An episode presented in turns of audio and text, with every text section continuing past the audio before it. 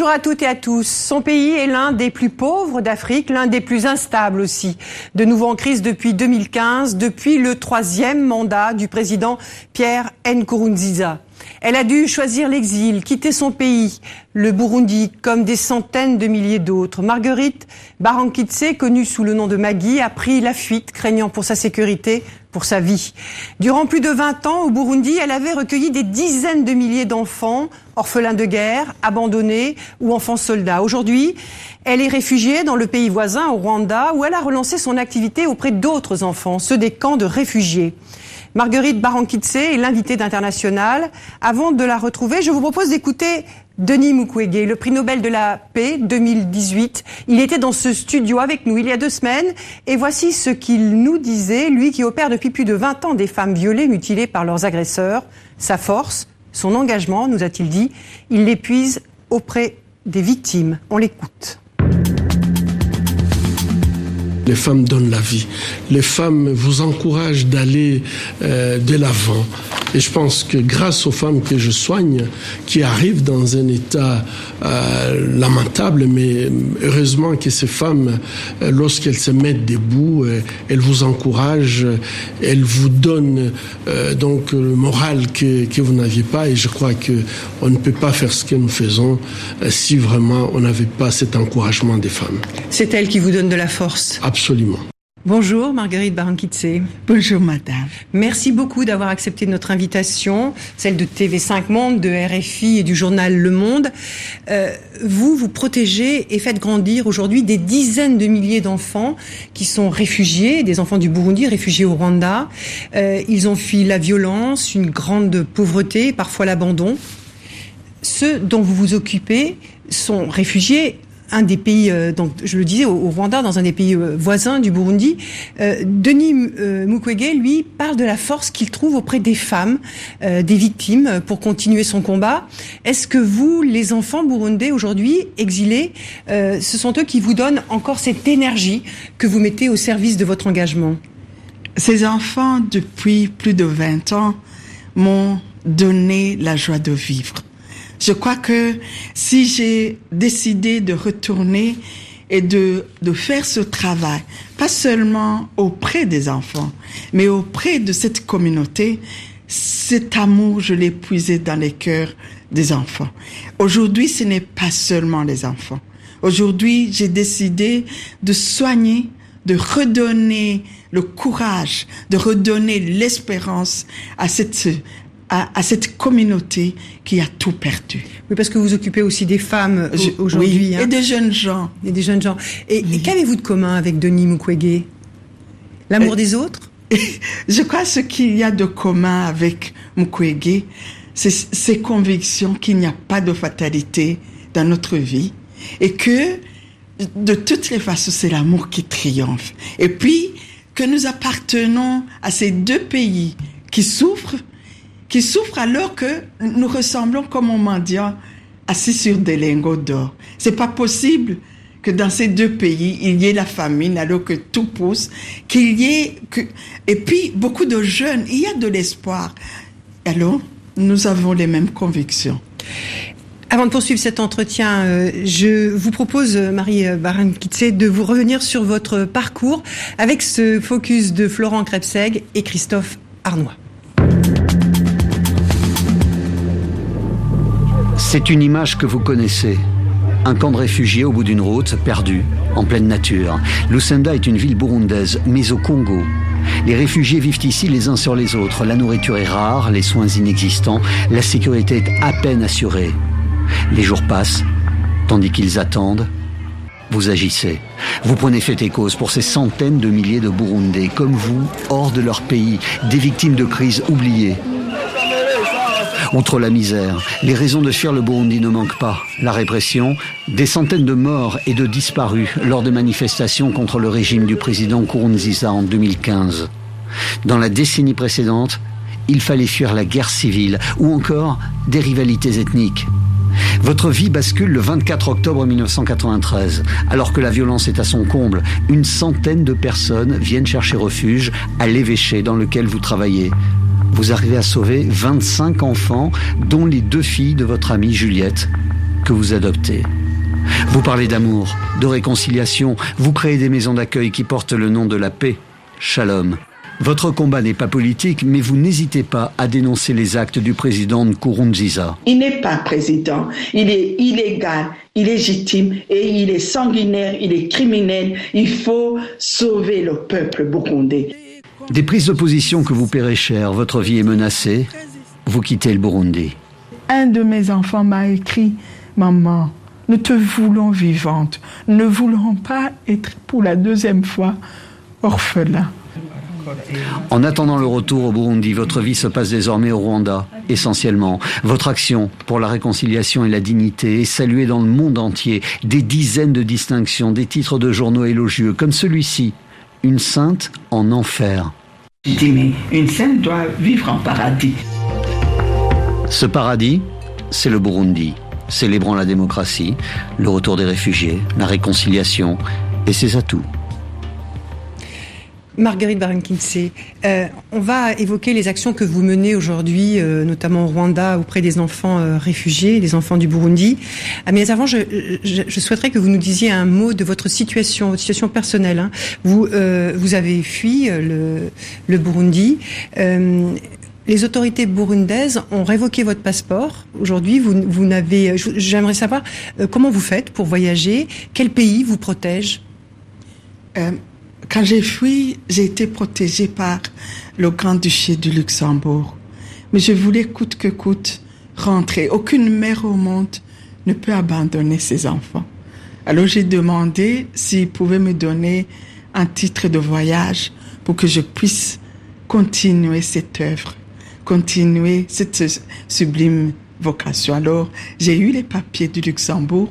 Donc aujourd'hui, je suis protégée par le Grand-Duché du Luxembourg et j'ai euh, donc un titre de voyage euh, que les autres réfugiés reçoivent. Mais euh, c'est le Luxembourg qui me protège. Et au Rwanda, ils m'ont donné le séjour pour pouvoir, ils ont agréé notre ONG pour que je puisse continuer l'œuvre commencée au Burundi. Et comment vous expliquez cette cette volonté du, pouvoir aujourd'hui euh, du Burundi de retirer euh, ce passeport, c'est parce que vous avez vous n'avez pas mâché vos mots hein, concernant euh, le pouvoir qui est aujourd'hui en place. il, y a un acharnement contre vous? Oui, je crois quand il y a la tyrannie, s'ils ont vu que moi, c'est quand même contradictoire. Avant, il m'a nommé maman nationale m'a donné un passeport diplomatique et deux distinctions. Et dix jours au lendemain, quand j'ai fait exactement ce que j'avais fait il y avait 20 ans, quand j'ai plaidé pour qu'on ne tue pas, lui-même, il, revient, je suis sur la liste. La liste, donc la première, le premier nom, c'est que je suis criminel. Et il a un mandat d'arrêt contre vous. Hein. Oui, un mandat d'arrêt contre moi. Mais je, ne sais pas pourquoi, je ne comprendrai jamais, mais je ne baisserai jamais les bras. C'est ça. Il, ne veut pas entendre parce que j'ai défendu, c'est quand on a tué. Le jour où euh, j'ai manifesté et que j'ai dit ces mots, c'est quand on a tué l'enfant de 15 ans Nepomsen Komezamahoro. Il, a, il avait 15 ans. Et puis. C'est en, 2015, hein, en ça, 2015, au moment des manifestations contre le troisième mandat. Et moi, je suis allée à la télévision Renaissance. J'ai exigé qu'on arrête le policier qui avait tiré à balles réelles à cet enfant. Et c'est mon devoir, et c'est ma mission, et c'est pour cela qu'il m'avait récompensé. Alors, euh, vous avez Marilyn Bonnard du journal Le Monde et Sophie Malibaud de RFI nous ont rejoint. Marilyn, première question. Qu'est-ce qui est euh, le plus difficile pour vous dans le fait justement d'être loin de votre pays? Qu'est-ce qui est le, le plus insupportable à vos yeux aujourd'hui? Le plus insupportable, c'est de voir que même la communauté internationale euh, garde silence. Euh, on dirait qu'il marche sur les, les œufs, n'ose pas donc dire. le plus insupportable aussi, c'est, vous savez, j'ai un enfant qui s'appelle Trésor, un jeune, il n'est pas enfant. On a tiré sur lui quatre balles. Il est hospitalisé, il est tétraplégique, il est à l'hôpital euh, au Rwanda. Et puis j'ai des jeunes qui ont été castrés, des femmes qui ont été violées. Et, tout ça, comment on peut trouver ça normal? C'est insupportable. Aucune mère au monde ne peut supporter de voir ça. Et puis aucun humain. Je me pose la question d'abord, quand on nous voit, c'est comme si c'était normal que nous continuions à souffrir. Ça, c'est insupportable. Il faut arrêter. Et qu'est-ce que vous avez envie de dire à la communauté internationale Nous sommes en face d'un régime fasciste. Et j'ai l'impression qu'on nous demande de négocier. Est-ce que vous auriez négocié avec euh, Hitler? C'est quelqu'un qui est en train de tuer. Et le Burundi est devenu une prison ciel ouvert. Vous parlez du président là, de oui, actuel. Le, le, président actuel. Et c'est ça que qui me fait mal. C'est vrai, je viens ici, je suis meurtri par ces souffrances, mais je suis debout parce que je crois et je suis convaincu que l'amour triomphe, que nous resterons toujours debout. Mais alors, très concrètement, Margaret euh, Baron-Kitz, qu'est-ce que vous attendez? La communauté internationale, par exemple, l'Union européenne a, arrêté l'aide directe en 2016 au Burundi. Euh, il y a quand même un certain nombre de, sanctions, mais en, même, temps, il y a ce dilemme d'une population qui est euh, en dessous du seuil de pauvreté aux trois quarts, à 75%. Donc, comment faut-il faire avec ce, pays? Suis convaincue qu'il y a des voies de sortie. Les voies de sortie, moi je suis de la société civile. Il y a tous ces journalistes qui sont en exil. Il y a même les politiciens euh, corrects qui sont en exil.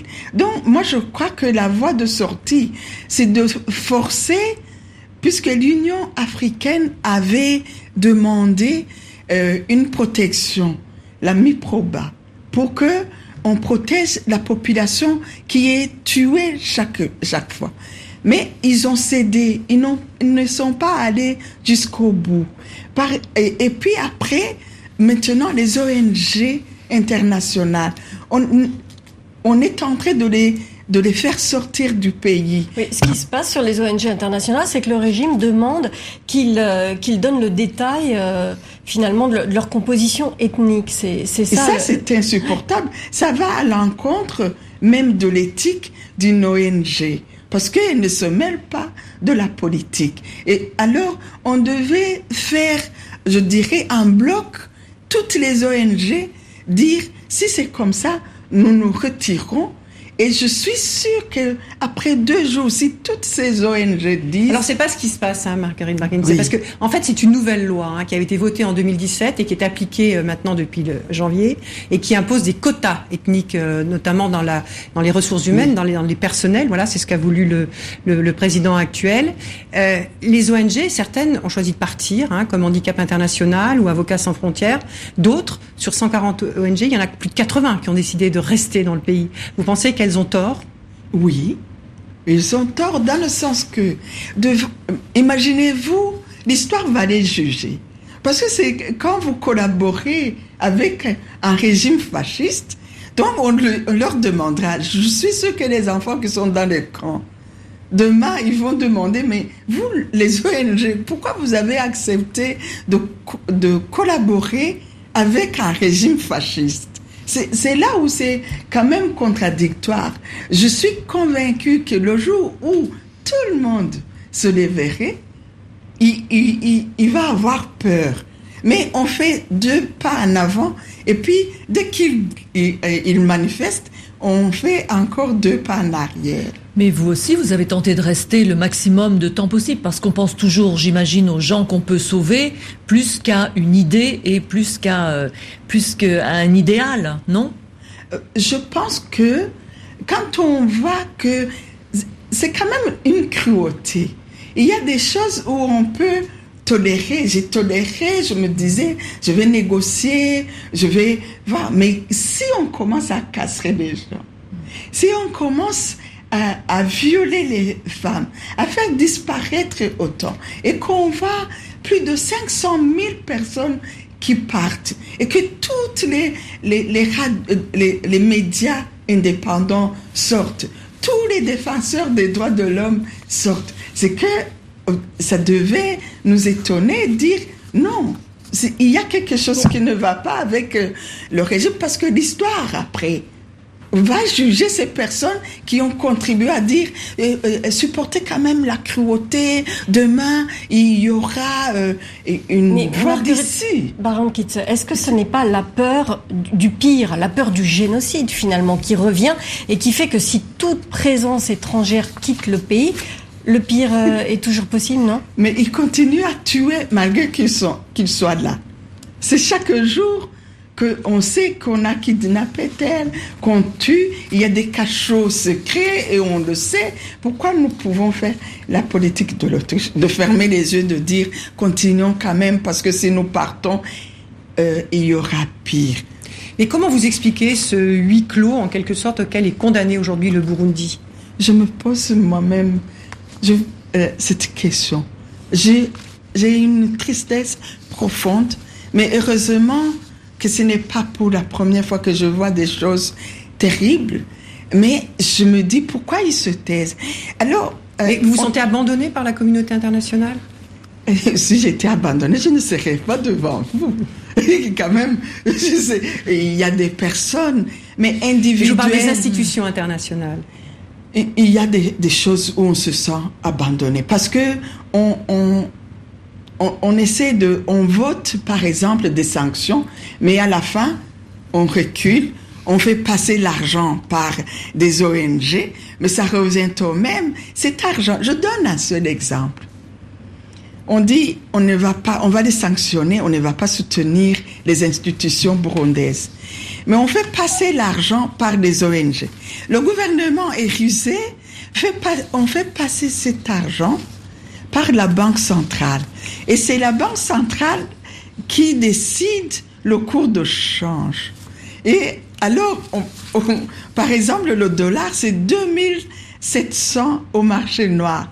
Mais le, le, gouvernement, la Banque centrale va décider pour les ONG de leur donner sur un taux de 1500 et ils acceptent. Et vous croyez que ces 1200, ils vont servir à payer à payer la milice. Il y a 60 000 euh, donc milice Imbonera Corée qui quadrillent des partis au pouvoir. Au, pouvoir et, et, ils acceptent. On accepte l'Union européenne dit voilà, on va soutenir pour la mission de, euh, de maintien de la paix de la Somalie. Ils vont donner 6 millions de dollars euh, par mois. Mais ces 6 millions de dollars par mois, même si on dit on va la faire passer par l'Union africaine, à la fin, c'est c'est le régime de Bujumbura qui décide qui envoyer. Ils vont les faire payer cet argent. Et on le sait, tout le monde, personne ne va dire qu'on continue à soutenir cet argent. Que devrait faire l'Union africaine?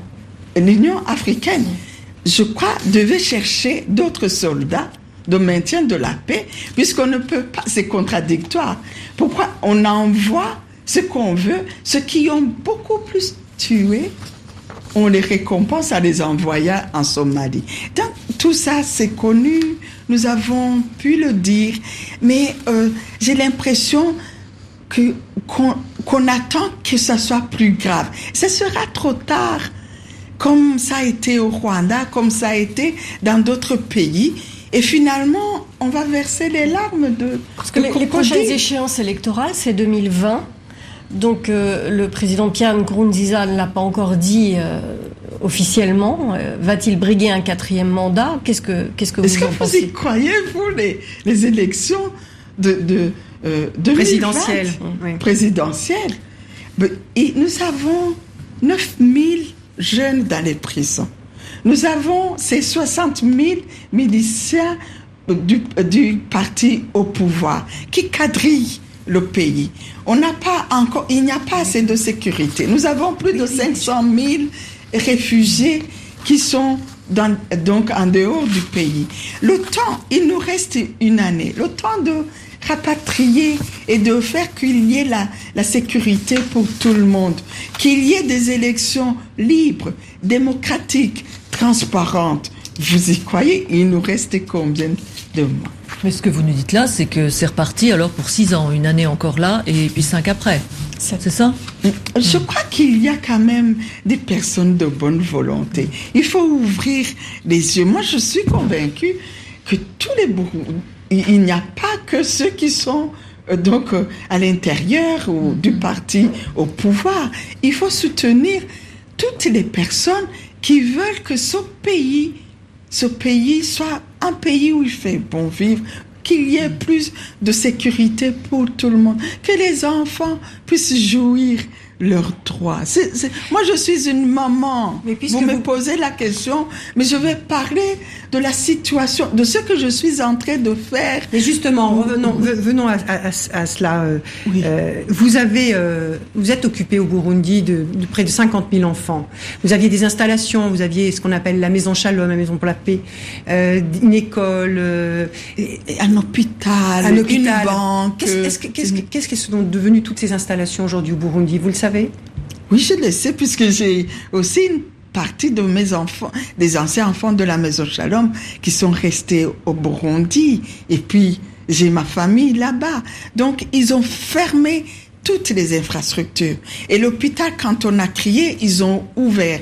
Mais ils ont pillé les, les équipements qui étaient dedans. Ils, ils ont ouvert, mais ils ne sont pas de référence, de référence. Au Burundi, hein. Oui, dédié à la mère et à l'enfant. C'était le seul hôpital où il y avait une néonatologie. Cette néonatologie tout est fermé, tout a été pillé. pillé. Et puis on a laissé même les enfants euh, euh, les bébés mourir. Il y a eu des bébés qui sont morts là-bas. Moi, je m'attendais à ce que les gens se lèvent et disent c'est pas possible, on ne peut pas accepter des atrocités pareilles. Donc, ils ont gelé tous les comptes. Donc, ce qui fait Mais parce que, vous faisiez expliquer, vous faisiez du microcrédit aussi. Hein. Aussi. Et cet argent a été gelé. Donc gelé alors qu'elle n'appartient pas à à la maison Shalom, elle appartient aux individus, aux actionnaires et tout ça. Et puis il y a eu 2000 personnes qui ont perdu leur travail. Et puis il y avait une euh, une coopérative, un mouvement de coopérative agricole. Tout ça s'est fermé. Donc les agriculteurs, les 10 000 ménages qui étaient soutenus ont été par votre ONG, oui, euh, oui mm. euh, faire donc euh, punis. Et puis les malades du SIDA qui avaient les soins donc à cette à notre centre de protection maternelle infantile. C'était pour vous punir vous, Marguerite baron Mais c'était pour vous punir vous qu'ils ont puni toutes ces moi, populations. Moi, je crois que c'est irrationnel. Parce que moi, de toutes les façons, si je n'avais pas cette, cette compassion, je pourrais me dire ce ne sont pas mes enfants biologiques, je peux demander l'asile et rester au Luxembourg. Mais le Burundi, c'est ma maman. On ne peut pas abandonner sa maman au lit de malade. Je dois tout faire pour y retourner et y retourner debout sans rancœur. Et c'est le travail que je suis en train de faire. On va parler du travail que vous faites maintenant au Rwanda. Vous vous occupez de plus de 25 000 enfants hein, qui sont dans un enfants du Burundi qui sont dans un camp euh, de réfugiés. Euh, quelle est l'urgence Je vais corriger. je ne m'occupe pas des enfants au camp. Je m'occupe de la de toute la communauté parce que oui, nous vous, avons vous insistez là vous insistez là-dessus. Oui, hein. parce que maintenant, ce ne sont pas seulement les, enfants. Il y a les mères. Mais il y a des jeunes. Il y a 2000 jeunes qui ont quitté l'université qui ont dû arrêter. J'ai essayé alors de prendre 400 jeunes entre donc 20 ans et, et 29 ans, de les retourner à l'université. Voilà, qui puissent retourner à l'université. Et puis j'ai pris les mamans qui souffraient, qui ont été violées, donc l'appui psychosocial pour toutes ces mamans. J'ai ouvert un centre de, un centre communautaire à Kigali qu'on appelle Oasis, Oasis de la paix, euh, de la paix pour euh, comme une un centre de guérison de mémoire où chaque personne, qu'il soit adulte, ce soit des enfants, bien sûr, je me focalise à ma mission première pour que les enfants grandissent, même s'ils sont dans un camp, que ces enfants grandissent dans un milieu sain Parce que vous n'aimez pas le mot camp, vous Non, non. C'est péjoratif. Je voudrais que ça redevienne une cité. Et c'est comme ça que j'ai mis un centre qui s'appelle Élite, où on peut faire un défilé de mode, où il y a une bibliothèque, où on fait du sport, où on fait la, euh, euh, danse, où les vieilles mamans viennent, puissent faire les contes. Donc ce n'est pas les enfants, euh, je ne dis pas qui m'intéressent, c'est toute la communauté pour qu'elle reste debout. Marguerite Baramkitz, aussi vous dites que les réfugiés ne doivent pas être une charge pour le pays d'accueil, mais qu'en fait, ils se, ils se prennent en charge eux-mêmes. Vous, vous, faites en sorte que, que les gens produisent eux-mêmes. Euh, euh, par exemple, il y a des couturières, il y a des gens qui, qui travaillent. Des dessins, des, des, on fait de l'art. J'aurais aimé que, que tout le monde voit au moins l'exemple du Rwanda. Parce que le Rwanda, quand nous arrivons, nous donne les cartes d'identité comme réfugiés qui nous permet aussi de chercher du travail. Bien sûr que nous sommes dans, dans une situation, ben, c'est 90 000 euh, Burundais qui, qui sont arrivés. Mais moi, le rêve, c'est que le réfugié, c'est une personne, il n'est pas handicapé. Hein. C'est une personne qui a des talents. Vous dites une personne normale dans une situation, situation anormale. Anormale. Et nous voudrions que notre vulnérabilité devienne une opportunité.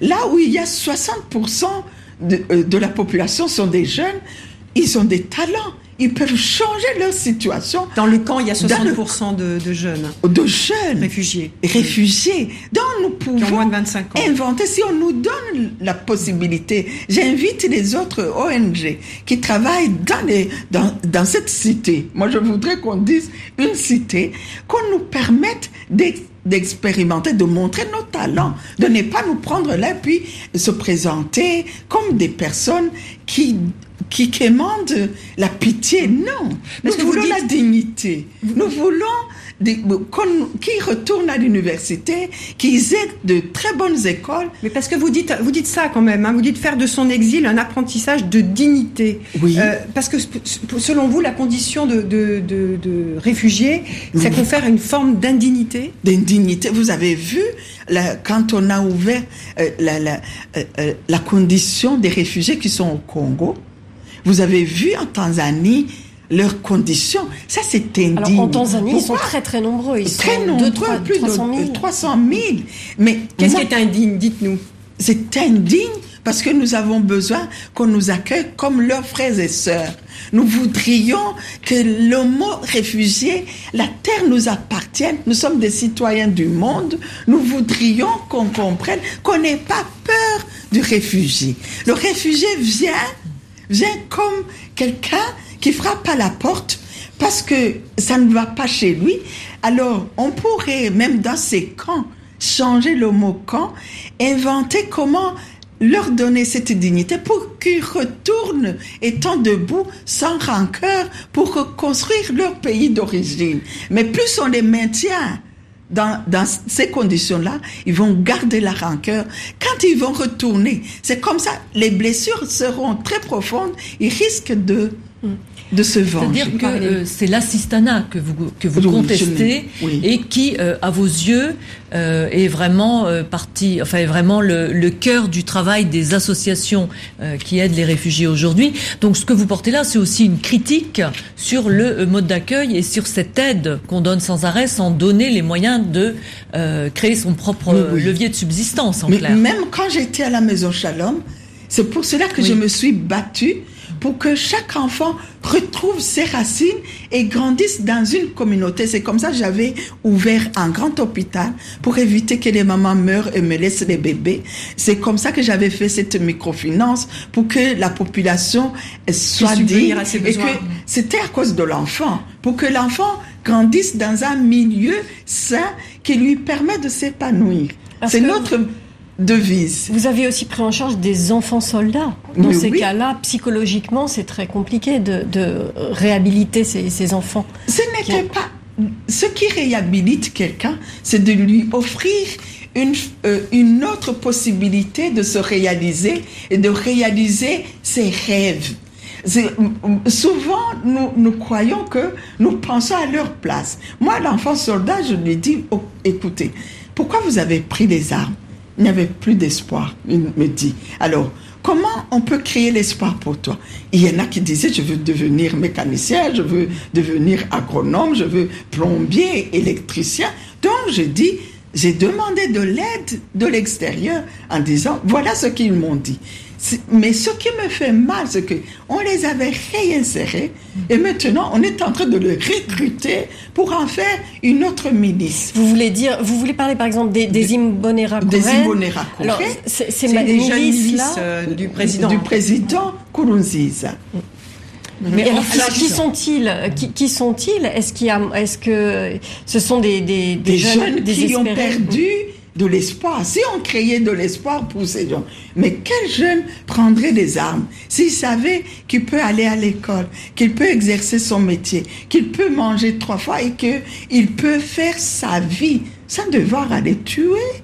Alors, sur la situation justement des, droits de l'homme et sur la situation de la violence aujourd'hui euh, au Burundi, je voudrais qu'on écoute Françoise Hampson. Elle est membre de la commission euh, d'enquête du Conseil des droits de l'homme des Nations Unies hein, et elle a présenté ses conclusions euh, en septembre dernier à Genève. On l'écoute. Quand nous parlons de violation des droits de l'homme et de persistance de violation, nous parlons des violations suivantes. Alors vous allez voir que ce sont des violations graves. Des exécutions arbitraires, des arrestations et détentions arbitraires, torture, autres traitements cruels et inhumains, violences sexuelles, violations des libertés publiques et violations des droits économiques et sociaux. Alors ce sont des les mêmes violations et des disparitions forcées aussi. Qui sont les auteurs principaux des violations des droits de l'homme? Comme d'habitude et comme l'année dernière, c'est surtout la police et le service national de renseignement. C'est à noter que cette année, il y a moins de témoignages sur des violations commises par les forces de l'armée. Le président a été épinglé hein, dans cette enquête comme un des commanditaires euh, de ces violences. Vous vous disiez que vous redoutiez aujourd'hui que des enfants, euh, notamment à travers ces milices, soient de nouveau euh, recrutés pour justement exercer cette violence dans, au Burundi. C'est depuis 2011. Monsieur Mbonima, le défenseur des, droits de l'homme, l'avait dénoncé en 2011 déjà qu'il y avait un recrutement des euh, donc et des, des, formations paramilitaires sur le sol congolais. On l'a mis en prison. Nous nous avons montré des exemples concrets qu'on est en train de former et maintenant tout le monde le sait. On l'a crié haut et fort. Et ça, comment alors organiser ces élections de 2020 quand on sait qu'il y a 60 000 jeunes donc miliciens de, de Pierre Nkurunziza, du président. qui, qui ne sont pas contrôlés. Ce n'est pas, il n'y a personne qui leur donne l'ordre. Ils dépendent directement de la présidence de la République. Alors, les, les, L'Organisation des droits de l'homme de l'ONU, le Conseil des droits de l'homme de l'ONU sur place a dû fermer ses bureaux. Euh, L'organisation, euh, l'association des chrétiens pour, contre la torture a dû euh, aussi euh, est interdite maintenant. Euh, qui peut faire quelque chose? Est-ce que du côté des églises, il y a une possibilité de, de, faire pression sur le régime, par exemple? Quand vous me posez cette question, moi je me je me demande d'abord Nkurunziza, Pierre le est président. en danger, le président est en danger pour le monde entier. C'est en danger pour la région des Grands Lacs. C'est en danger pour l'Union africaine. Alors, euh, puisque depuis 2015, on lui avait donné de bons conseils. L'Union africaine a commencé. L'Est la communauté est-africaine a essayé. Euh, L'Union européenne, l'ONU, ces compagnons de lutte, ce qu'on a appelé donc euh, les, euh, euh, les frondeurs, ils avaient essayé. Il a lui dire de ne pas se représenter pour un troisième mandat. Oui, mais la Chine, par exemple, la Chine le soutient. Je, je ne saurais, mais si si tout le monde, s'il a refusé à tout le monde, donc vous voyez vous-même, qu'est-ce que vous me demandez? Moi, j'ai essayé et m'appelait maman nationale m'avait donné un passeport diplomatique. J'ai essayé d'aller le trouver euh, en 2014. le 11 mars, lui dit comme une maman, en lui disant, et puis comme une maman, et j'ai ajouté même en lui disant, comme une chrétienne, puisque vous dites que vous êtes l'envoyé de Dieu. C'est vrai, c'est très difficile pour le moment, c'est un danger et c'est un fait qui est là. Marilyn Beaumard. Et pourquoi est-ce que des gens comme vous ne vous lancez pas dans la politique Puisque vous avez la vision d'une société. Lorsque vous nous parlez tout à l'heure de cette dignité, de euh, toute cette micro-société que vous avez recréée autour des réfugiés, vous avez un, projet politique, dans le fond, qui ne, qui ne dit pas son nom.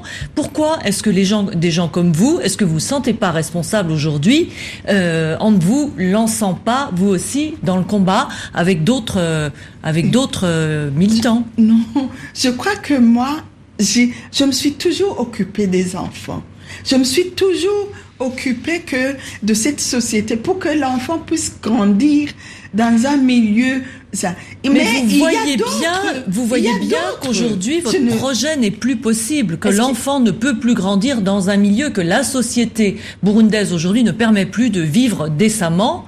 Donc, est-ce que votre mission a sa vocation on, ne peut pas, si on quitte sa vocation et qu'on va. Je vais. Vous me voyez, moi, en politique? Où on est l'opposition Où on est l'opposition Moi, je crois que euh, euh, parmi les, opposants, quand même, l'opposition qui est en exil, vous pouvez toujours voir des personnes qui ont ce charisme. Quelqu'un rate sa vocation quand il veut se mêler en tout. Moi, je suis juste une grand-mère. Je ne saurais même pas, je serais une très mauvaise politicienne. Alors, qu'est-ce qui permet, qu'est-ce qui vous permet aujourd'hui, vu la situation terrible dans votre pays, de garder le sourire? Parce que Comment est-ce que c'est possible? Parce que j'y crois et je suis convaincue je suis convaincue que le mal n'aura jamais le dernier mot. Et pourtant, il a le dernier mot aujourd'hui. Euh, euh, non, non. Parce que mais il y a l'impunité de, de, tous ceux, qui, de tous ceux qui commettent ces violences. Euh. Oui, il y a l'impunité, c'est vrai. Mais il y a des institutions comme la CPI qui est là, qui peut faire son travail. elle ne peut plus faire son, son, travail. Elle avait commencé et le Burundi s'est retiré de la Cour pénale internationale, puisque c'est ça. Mais elle ne va pas se retirer indéfiniment. Et puis, il n'est pas éternel.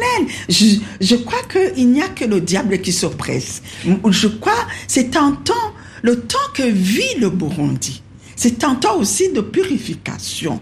Il faut que tout nous recommencions à zéro. Et je, il y a de l'espoir. On voit tous ces jeunes. Mais où vous le voyez cet espoir, Marguerite Parce que moi, je m'occupe des jeunes. Je vois ces jeunes qui rayonnent aussi. C'est ça qui me donne cette joie de Donc, vivre. Vous préparez une nouvelle génération qui sera capable de prendre la relève casser ce cycle de violence. Je vous assure, qui aurait cru que le Rwanda après un génocide terrible, soit ce qu'il est aujourd'hui. Qui aurait cru aussi, mais nous, passons par une période triste, mais il faut sensibiliser, c'est ma façon de venir vous dire qu'il y a des personnes debout, il y a tous ces jeunes, et puis nous n'allons pas baisser les bras, parce que parce que personne ne peut arrêter l'amour. Et je suis convaincue qu'il y a d'autres personnes qui rêvent comme moi, d'autres Burundais qui rêvent comme moi d'appartenir à un pays où il fait bon vivre. Mais nous avons besoin que toutes les institutions, que ce soit les institutions onusiennes, que la communauté internationale, que la France aussi nous soutiennent et disent voilà, il y a nos frères et sœurs. Nous formons une même famille humaine. Quand ça ne va pas au Burundi, ça n'ira pas non plus en France. Euh, Marguerite Barakinsé, euh, la violence qui s'exprime aujourd'hui au Burundi, qu'est-ce qu'elle a de particulier par rapport à toutes les vagues de violence qu'a connues votre pays? Et il en a connu à travers toutes les dernières décennies, que ce soit dans les années 60, 70, 80, 90. Cette violence d'aujourd'hui, qu'est-ce qu'elle a de particulier? Comment vous la caractériseriez? Je n'avais, vous savez, j'ai plus de 60 ans. Donc c'est que j'ai vécu toutes les crises burundaises. Même 93 qui m'a pris, oui, euh, euh, euh, qui m'a pris ma famille aussi biologique et puis que j'ai assisté à ce terrible massacre de l'évêché de Rouig. Mais je n'avais jamais vu. Moi, j'accueille des enfants castrés, des jeunes castrés. J'accueille des mamans violées et après on, les brûle avec du plastique, avec la bougie. On brûle leur sexe. J'accueille au sein du, centre communautaire Oasis of Peace des choses que je n'ai jamais vues de ma vie. Je, je vous dis une cruauté terrible qu'on n'a jamais vue. Ou mettre des gens dans des sacs et les brûler avec l'acide. Où j'ai vu, on a brûlé avec l'acide les, les, sexes de, des jeunes gens. non, je n'ai jamais vu, vu Comment vous l'expliquez, ce, ce niveau de violence? Moi, je, suis en train de m'expliquer maintenant qu'ils n'ont jamais été... Euh, tous ces, toutes ces personnes qui avaient fui euh, aussi des violences au Burundi, au retour, on ne leur a pas permis de guérir leurs blessures. Et c'est le travail que je suis en train de faire parce que je me dis, si je ne guéris pas ces jeunes gens de leurs blessures en leur offrant une occasion de s'exprimer, de dessiner, de dire leurs souffrances, et ça risque la rancœur, euh, la rancœur. Je crois que c'est la rancœur, oui, la rancœur de ce qu'ils ont vécu et qu'on ne leur a pas permis de dire leurs souffrances. Donc, nous devons aussi, pour le moment, c'est pour cela que j'ai dit, c'est un moment de purification. Il faut que nous rentrions guéris de ces blessures et que on nous permet de rentrer après avoir purifié aussi à l'intérieur du pays en, en, en cassant l'impunité. Parce que c'est l'impunité qui a fait que le Burundi, ça recommence, puisque ceux qui ont fait ça, on leur donne encore des postes. Alors, il y, a quelques temps, il y a eu discussion euh, à l'ONU euh, sur euh, le viol comme arme de guerre, et il y a eu des limitations à la résolution parce que les États-Unis ne voulaient pas que cette résolution permet, enfin, mentionne le, la santé sexuelle, sexuelle, etc. Est-ce que vous avez suivi ces affaires et qu'est-ce que vous pensez des limites, de, des, des, des restrictions euh, du fait qu'on n'aille pas trop. C'était sur le droit de l'avortement, en fait, que les, s'est opposé les États-Unis. Vous, savez, chaque fois. Je, ne sais pas si vous étiez là quand j'ai eu le prix euh, de, euh, de la Fondation Chirac, le prix de la prévention. Oui, vous avez eu cette, ce moi, j'avais dit, effectivement, la lâcheté, quelquefois, quand on, on veut le Conseil de sécurité des, euh, euh, des Nations Unies, il y a toujours le droit de veto. Alors, quand on veut voter, il y a toujours une puissance qui se retire. Mais qui devient victime? Regardez ce qui s'est passé au Rwanda. On était au courant que le génocide était en préparation. Mais on a dit, oh, on exagère. Le, le, le général Dallaire est en train d'exagérer. Et c'est arrivé. Et puis après, on est venu réparer les pots cassés. Donc c'est exactement, quand on ne veut pas protéger la femme, alors qu'elle est l'espoir, le fondement même de la vie, où est-ce qu'on va? Si on ne veut pas protéger la femme, si on en fait une arme de guerre, donc c'est le monde qui va à la dérive. Parce que la femme, elle est là, elle est bénie. La vocation de la femme est sublime. Si on s'attaque à la femme, on s'attaque à l'humanité. Il nous reste quelques minutes avant la fin de cet entretien. Vous voyez, ça passe très très vite, euh, euh, Marguerite Barankitse.